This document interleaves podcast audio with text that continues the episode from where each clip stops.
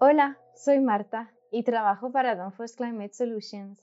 Gracias por escuchar este podcast, el sexto de una serie sobre la refrigeración por evaporación. Hoy vamos a hablar de la válvula de expansión electrónica, la EEV, y de cómo funciona en un sistema de aire acondicionado o refrigeración. Al igual que sucede con una válvula de expansión termostática, el objetivo es controlar la cantidad de refrigerante que fluye hacia el evaporador y a través de este y por lo tanto también la caída de presión desde el lado de alta presión de un sistema hacia el lado de baja presión. El caudal que atraviesa la válvula de expansión electrónica puede regularse de dos maneras.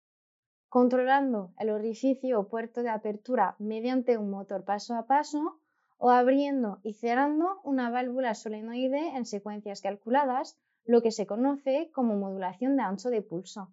Voy a describir los dos conceptos muy brevemente y trataremos los efectos de uno y otro. Primero, veamos más de cerca el principio de regulación del motor paso a paso. En primer lugar, es importante que el grado de apertura del puerto u orificio funcione desde aproximadamente el 0% y de forma continua hasta el 100% de apertura y puedes ajustar la válvula para que se abra en cualquier grado intermedio deseado. Es un motor que abre y cierra el asiento de la válvula, normalmente a través de un usillo roscado que mueve el asiento de la válvula hacia arriba y hacia abajo dependiendo de la dirección de rotación. En pocas palabras, la dirección de rotación se controla mediante la polaridad de la señal eléctrica al motor. Esto es un poco más complicado y más tarde volveré a los detalles más sutiles, pero por ahora solo trabajaremos con la polaridad o la dirección de rotación del motor y por lo tanto con el usio roscado. Para que la válvula pueda pasar desde la posición totalmente cerrada hasta totalmente abierta, el motor deberá realizar una serie de rotaciones que dependerán, por supuesto, de la construcción del asiento y el vástago de la válvula. La señal de control al motor paso a paso procede de un controlador electrónico o, si prefieres, de un ordenador capaz de emitir la señal secuenciada eléctrica polarizada correcta. Es decir, que el controlador debe estar construido para funcionar con este tipo de motor paso a paso en particular. Los motores paso a paso no son realmente tan complicados una vez se sabe cómo funcionan, pero esto no es tan fácil de explicar oralmente y sin ilustraciones por lo que te aconsejo buscar más información en nuestro canal YouTube Danfoss Climate Solutions. Después de haber hablado brevemente sobre la válvula de expansión controlada por motor paso a paso, ahora voy a hablar de la EV con modulación de ancho de pulso. De nuevo, para simplificar las cosas, la válvula PWM se puede ver como una simple válvula solenoide que se abre cuando se aplica tensión a la bobina y se cierra cuando se elimina la tensión. Entonces, ¿cómo se regula la cantidad de refrigerante? Es bastante sencillo. Si deseas, por ejemplo, suministrar el 50% al evaporador, o sea, la mitad del caudal posible, mantén simplemente la válvula abierta la mitad del tiempo. Ahora te lo explico con más detalles. La apertura y el cierre de la válvula se dividen en secuencias de tiempo de, por ejemplo, 6 segundos. Ahora, si deseas un caudal del 50% a través de la válvula, permite que la válvula se mantenga abierta el 50% del tiempo, es decir, 3 segundos. A continuación, cierra la válvula el otro 50% o 3 segundos. Si deseas que la válvula se abra al 100%, entonces simplemente deja que permanezca abierta a través de la secuencia de 6 segundos hasta la siguiente. Ahora, si deseas un caudal del 80%, el tiempo de apertura debe ser el 80% de 6 segundos, es decir, 4,8 segundos. Por lo tanto, independientemente del tipo de válvula, la clave es el control. Ninguno de los dos tipos de válvula funcionará por sí solo, y la cosa empeora aún más. El controlador que vas a utilizar necesitará dos sensores para saber si se necesita más o menos caudal de refrigerante. Como mínimo absoluto, el controlador necesitará un sensor térmico y un sensor de presión, y a menudo se necesitan varios sensores térmicos para controlar el caudal de refrigerante y, por lo tanto, la temperatura del evaporador.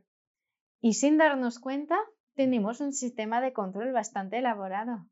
Para no complicarnos, tenemos un sistema compuesto por sensores, un controlador y una válvula que el controlador puede abrir o cerrar correctamente. Puedes compararlo con una situación en la que uno de tus compañeros te lanza un perno muy caliente para que lo cojas con la mano.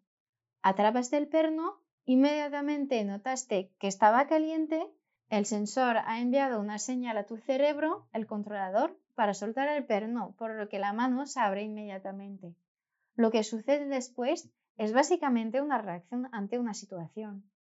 La EV se abrirá o cerrará como reacción a las señales de los sensores de temperatura y presión controlados por el controlador. Bueno, eso es más o menos lo que hace también la válvula de expansión termostática, es decir, que reacciona al bulbo sensor y a la compensación de presión externa. Así que no hay mucha novedad en esto, salvo que con un control electrónico eres mucho más preciso, tienes en cuenta más situaciones y puedes controlar otros elementos como el compresor, el desescarche, los ventiladores del evaporador y del condensador, etc. Independientemente del tipo de válvula, el control electrónico del evaporador será mucho más eficiente ya que el controlador tiene muchas más posibilidades de adaptarse a las situaciones actuales, como por ejemplo cambios de carga o cambios en la temperatura ambiente del condensador. De nuevo, se trata de una reacción ante una situación, solo que la situación podría haber cambiado un poco desde la última vez, por lo que se necesita una reacción un poco diferente a la última para volver a la situación deseada. Si la válvula necesita abrirse más o menos, depende obviamente de cómo ha cambiado la situación, si el controlador se ha programado para hacer frente a esta situación cambiante y si los sensores detectan realmente el cambio. Entonces, si una válvula de expansión electrónica no hace lo que esperas que haga, es muy posible que se trate de algo distinto a un fallo de la válvula. Puede ser el controlador que no ha sido programado o codificado para hacer frente a una situación particular o un sensor que no está enviando la señal correcta. En otras palabras, es un sistema lo que hay que solucionar, no solo un componente. Bueno, el podcast sobre el control electrónico de la evaporación llega a su fin. Gracias por escucharnos. Visítanos en danfos.es para inscribirte a nuestras fantásticas clases de formación virtual. Aprovecha para suscribirte a nuestro boletín de información para estar al día de nuestras últimas noticias y síguenos en las redes sociales Danfoss Climate Solutions. Hasta luego.